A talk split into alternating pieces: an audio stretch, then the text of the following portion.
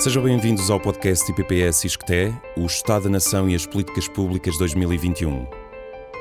Governar em estado de emergência, com a coordenação de Ricardo Paes Mamed e Pedro Adão e Silva.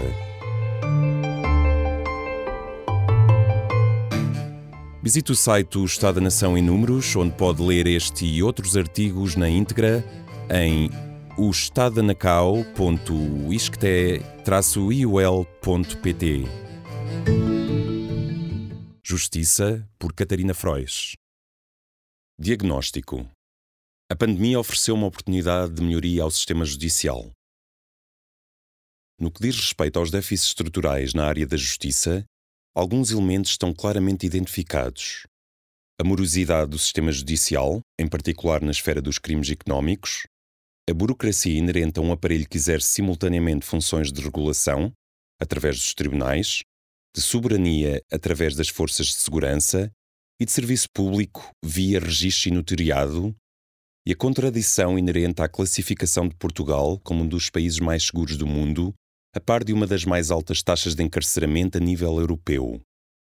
A escolha destes três indicadores não é arbitrária e permite-nos fazer uma leitura cruzada do impacto da crise pandémica com dinâmicas prévias que agora revelaram o seu potencial e operacionalidade. Sendo certo que, por um lado, as férias judiciais e o recurso ao teletrabalho decretados para o período entre março e junho de 2020 vieram a aumentar o número de meses de duração dos processos judiciais, beneficiando de suspensão de prazos, verificamos, por outro lado, que programas até então em vias de implementação e experimentação puderam ser levados ao seu termo, contrariando a imagem de um sistema judicial paralisado. O plano de modernização e tecnologia empreendido ao longo das duas últimas legislaturas tem por base programas como a Justiça Mais Próxima ou Tribunal Mais, que apostam na simplificação de procedimentos, redução de custos, diminuição de prazos de espera, desmaterialização e desburocratização. Estes programas foram várias vezes criticados por se entender que não tinham resultados concretos. No entanto, os resultados mostram que a aposta feita na desmaterialização e desburocratização permitiu que o sistema continuasse a funcionar durante a pandemia. Uma das formas de constatarmos essa continuidade do funcionamento dos serviços é observando os números do orçamento do Ministério da Justiça, mais da metade do qual provém de receitas próprias, 56%, sendo que em 2021 teve uma diminuição de apenas 3,6%. Este pequeno decréscimo parece significar que, não obstante o tempo de paragem dos tribunais e a dilação do período de execução de processos judiciais em virtude das regras que foram sendo adotadas em período pandémico, esse processo não teve o mesmo impacto em todas as esferas de atividade dos órgãos tutelados pela Justiça e terá mesmo mostrado a eficácia dos procedimentos de modernização e simplificação administrativa que há muito se anunciavam e que foram postos em prática. Voltando aos indicadores enunciados acima, a pandemia Covid-19 possibilita uma análise mais fina de duas dimensões interrelacionadas: o crime e a privação de liberdade. De acordo com o Relatório Anual de Segurança Interna, publicado desde 1989, Portugal apresenta-se como um dos países com o menor índice de crimes por 100 mil habitantes em relação à média europeia, havendo uma tendência de diminuição desde o final da década de 2000 tanto ao nível da criminalidade geral como da criminalidade violenta e grave. Com efeito, ainda que não seja alheia a fenómenos de terrorismo, movimentos políticos de índole extremista ou redes organizadas de tráfico de pessoas, bens e drogas, o país tem mantido uma situação de relativa estabilidade, ao invés do que sucede em vários países europeus nas últimas duas décadas. Nesta matéria, a pandemia produziu efeitos porventura inesperados. A imposição de confinamento obrigatório traduziu-se num decréscimo acentuado da criminalidade registada por toda a Europa, excetuando a Suécia, país que não adotou esta medida de prevenção do contágio. A diminuição da prática de crime registou-se tanto na criminalidade geral como na criminalidade violenta e grave, incluindo a participação oficial do crime de violência doméstica, acompanhado de um reforço de medidas de proteção à vítima. Em sentido contrário, houve aumento nos crimes informáticos, que parecem ter substituído o crime de oportunidade outrora praticado na rua. O maior recurso ao digital para trabalho, compras e lazer fez aumentar os casos de burla informática e roubo de dados, incluindo burlas e fraudes relacionadas com a pandemia, envolvendo neste caso a oferta de vacinas e remédios que prometiam a cura, e de equipamento de proteção pessoal a baixos preços competitivos numa altura de escassez. A quase paragem dos tribunais, acompanhada de medidas de confinamento geral e consequente redução da criminalidade, fez-se sentir numa outra dimensão em que Portugal se destaca pela negativa quando comparado com a média dos países europeus. Elevada taxa de encarceramento, sobrelotação prisional, parque penitenciário caracterizado por infraestruturas deficitárias e com necessidade de renovação urgente, e escassez de recursos humanos e materiais. Dito por outras palavras, ao mesmo tempo que nos últimos anos se assistiu à redução da criminalidade, aumentou o número de pessoas em situação de privação de liberdade chegando a atingir 14 mil reclusos nos anos de 2014 a 2016, correspondendo a 135 pessoas por 100 mil habitantes, quando a média europeia se situava em 95. A tendência decrescente de ocupação das prisões portuguesas verificada a partir de então foi acentuada em 2020 com a promulgação de um regime excepcional de libertação de reclusos como medida humanitária de proteção contra a pandemia, perdão de penas e aumento do tempo de duração das saídas jurisdicionais, apresentando números equivalentes aos de há 30 anos.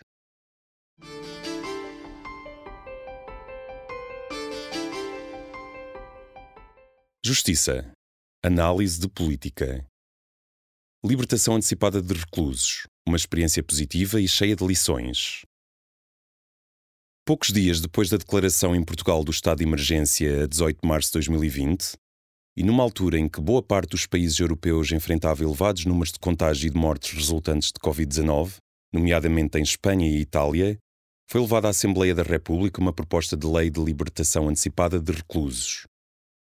Esta iniciativa seguia orientações e práticas internacionais fomentadas pela Organização Mundial de Saúde, pelo Conselho da Europa, nomeadamente o Comissário para os Direitos Humanos, e em Portugal pela Provedora de Justiça, apelando a que fossem tomadas medidas alternativas à privação de liberdade, nomeadamente a efetiva libertação de pessoas, reclusos, e espaço, prisional, por forma a garantir um ambiente menos propício ao contágio. Muito embora fosse uma questão sensível em termos políticos e de opinião pública, a iniciativa de libertação antecipada de reclusos ou a substituição do cumprimento de pena de prisão por medidas alternativas foi generalizada em todo o mundo, com maior ou menor expressão inclusive em países com tradições conservadoras em matéria penitenciária, como são o caso do Reino Unido, a Turquia e os Estados Unidos da América. Cumpre sublinhar que a sobrelotação do parque penitenciário em Portugal, aliada às suas infraestruturas depauperadas, representava uma condição propícia à propagação rápida de doenças infecciosas, já que a exiguidade e partilha de espaços, celas, refeitórios e pátios comuns impossibilitavam o distanciamento social e o cumprimento de medidas de higiene que se impunham. Reuniram-se, portanto, dois argumentos principais. Por um lado, o apelo a medidas humanitárias que evitassem o contágio de milhares de pessoas dentro e fora da prisão. Falamos de reclusos e reclusas, visitas suspensas de imediato, técnicos administrativos e guardas prisionais. Por outro lado, e em estreita relação com esta dimensão, o foco na saúde pública não ignorava que os equipamentos do Serviço Nacional de Saúde, já depauperados, não teriam capacidade de acudir aos eventuais surtos que viessem a eclodir em ambientes carcerários. A discussão da proposta de lei no Parlamento não foi isenta de clamores relativamente ao alarme popular que semelhante iniciativa causaria no país. Os diversos intervenientes questionaram o potencial de perigosidade social das pessoas que viriam a ser libertadas houve sugestões de substituição de pena de prisão efetiva por prisão domiciliária com recurso a pulseira eletrónica, iniciativa que a Ministra da Justiça já havia dito ser impossível de concretizar, ou a classificação da lei como uma infâmia. A Lei nº 9, barra 2020 de 10 de abril, promulgou o regime excepcional de flexibilização da execução das penas e das medidas de graça no âmbito da pandemia da doença Covid-19, prevendo quatro medidas genéricas. A. Perdão parcial de penas de prisão. B. Regime especial de indulto das penas. C. Regime extraordinário de licença de saída administrativa de reclusos condenados. E por último, D. Antecipação extraordinária da colocação em liberdade condicional. Vale a pena entrarmos no detalhe da lei, tendo em conta a divisão acentuada que o tema suscitou na Assembleia da República. Em primeiro lugar, o perdão de penas de prisão excluía de imediato os chamados crimes graves. entre outros homicídios, crimes sexuais, tráfico de estupefacientes e violência doméstica, e destinava-se somente a pessoas condenadas por dois anos ou menos, ou a pessoas que, tendo sido condenadas a uma pena superior a dois anos, tivessem cumprido pelo menos metade da pena e o tempo remanescente fosse igual ou inferior a dois anos. Para esta apreciação foram convocados os tribunais de execução de penas, responsáveis por aferir a elegibilidade e emitir mandados de libertação com caráter urgente. O indulto requerido ao Presidente da República seguia os mesmos critérios de exclusão de crimes e limitou-se a reclusos com 65 anos ou mais, portadores de doença física ou psíquica ou autonomia reduzida que impossibilitasse a normal permanência em espaço confinado. Neste caso, levou-se a cabo a recolha de informação médica que correspondesse às condições previstas, sendo da responsabilidade do diretor de cada estabelecimento prisional remeter ao Diretor-Geral de Reinserção e Serviços Prisionais a proposta de indulto excepcional. Uma vez que se contemplou a atribuição de licenças de saída administrativa extraordinárias, os reclusos podiam beneficiar de licenças de saída de 45 dias desde que cumprissem requisitos prévios, a saber, corresponderem aos pressupostos e critérios gerais da sua concessão, terem já beneficiado de uma ou duas saídas jurisdicionais conforme o regime de cumprimento de pena, inexistência de registro de tentativas de evasão, ausência ilegítima ou revogação da liberdade condicional.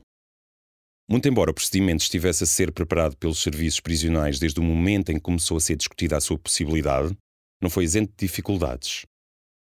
A avaliação prévia das pessoas em condições de serem abrangidas pela medida não se resumia a uma identificação de correspondência dos critérios de elegibilidade relativa aos crimes, duração de sentença ou reminiscente da pena. Há outros critérios a ter em conta na preparação de uma saída jurisdicional ou liberdade condicional, como por exemplo se a pessoa tem recursos socioeconómicos, um lugar onde residir, apoio familiar ou comunitário um eventual emprego ou uma pensão barra subsídio que garanta a sua subsistência. Ora, a urgência que se verificou na aplicação desta lei, a emergência humanitária, implicou o que podemos descrever como uma execução demasiado célere. Uma vez cumpridos os procedimentos burocráticos e administrativos e emitidos os mandados de libertação, os primeiros 400 reclusos foram libertados a 11 e 12 de abril de 2020 que correspondeu ao fim de semana de Páscoa, quando estava em vigor a proibição de circulação entre conselhos. Como para muitas pessoas em privação de liberdade a prisão se tinha tornado a sua única casa, foram identificados casos de pessoas a viver em situação de sem-abrigo logo após ou pouco tempo depois da sua libertação. No total, foram libertadas 1.867 pessoas, num processo que decorreu maioritariamente nos meses de abril, maio e junho, numa redução de mais de 10% da população reclusa.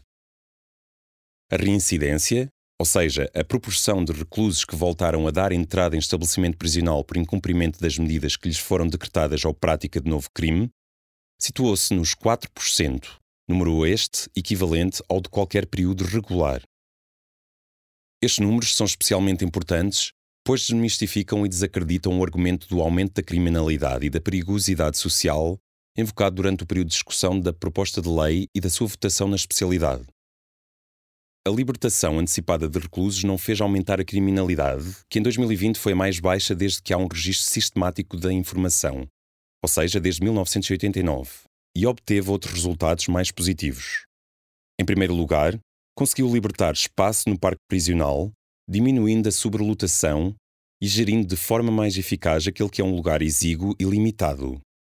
Em segundo lugar, permitiu pôr em prática um sistema autónomo de detecção prevenção e tratamento de contágio por Covid-19 que não dependesse nem sobrecarregasse as estruturas do Serviço Nacional de Saúde. Lembramos que nos primeiros meses de propagação do vírus pela sociedade, foi assinado um plano de contingência nas prisões, que previa um protocolo rigoroso de separação de áreas de visita com aplicação de divisórias de acrílico, obrigatoriedade do uso da máscara pelos trabalhadores, visitantes e funcionários externos e testagem de guardas prisionais e de reclusos entrados estes últimos previamente em regime de quarentena. Em concomitância, reforçaram-se os meios materiais e humanos no Hospital Prisional em Caxias e na enfermaria com internamento do estabelecimento prisional do Porto, permitindo um aumento de 15% dos cuidados médicos e de 35% da resposta efetiva nos cuidados de saúde. Os primeiros meses de pandemia Covid-19 em 2020 implicaram desafios a larga escala em várias áreas da atividade da sociedade portuguesa: na educação, na saúde, no trabalho e na economia. Regra geral, as prisões e as pessoas privadas de liberdade não fazem parte das prioridades no momento de reforçar investimentos e melhorar as infraestruturas, condições de trabalho ou bem-estar dos principais beneficiários. Esta constatação prende-se com questões objetivas e subjetivas, em que as escolhas que se fazem num país com recursos económicos limitados, como é o caso de Portugal, dificilmente privilegiam ou são dirigidas para a proteção do sujeito infrator. Os elevados números de encarceramento demonstram precisamente que a privação de liberdade permaneceu durante décadas a principal opção de juízes e magistrados, em detrimento de medidas alternativas como a prisão domiciliária associada ou não ao uso da pulseira eletrónica. Tendo em conta estes diversos elementos, verificamos que a política excepcional de libertação de reclusos, ativada por um contexto de emergência nacional, revelou benefícios a vários níveis que dificilmente poderão ser ignorados à medida que se regressa a uma conjuntura de normalidade. Esta medida permitiu o reforço e autonomia das estruturas de saúde dos serviços prisionais, diminuindo a procura, dependência e subcontratação de profissionais de infraestruturas. Conseguiu também proteger a população reclusa, bem como os diversos profissionais que aí desempenham funções, com resultados mais positivos que noutras estruturas semelhantes em particular lares de idosos. Fez uma melhor gestão do parque penitenciário, diminuindo a sua ocupação e separando pessoas em situação de prisão preventiva das que já estão condenadas, e separando reclusos por tipologias de crime e duração da pena. E, finalmente, restituindo à sociedade cidadãos com autonomia e possibilidade de contribuir de forma plena, não obstante a aplicação de medidas punitivas, sem privação de liberdade. Estão todos convidados a ouvir o próximo capítulo de O Estado da Nação e as Políticas Públicas 2021, subordinado ao tema Transportes por Filipe Moura. Visite o site O Estado da Nação em Números, onde pode ler o artigo na íntegra. estadodanacau.isqueté-iol.pt Leitura, voz e interpretação de Tiago Carvalho, montagem de Hugo Alexandre Cruz e montagem e gravação por Xavier Marques.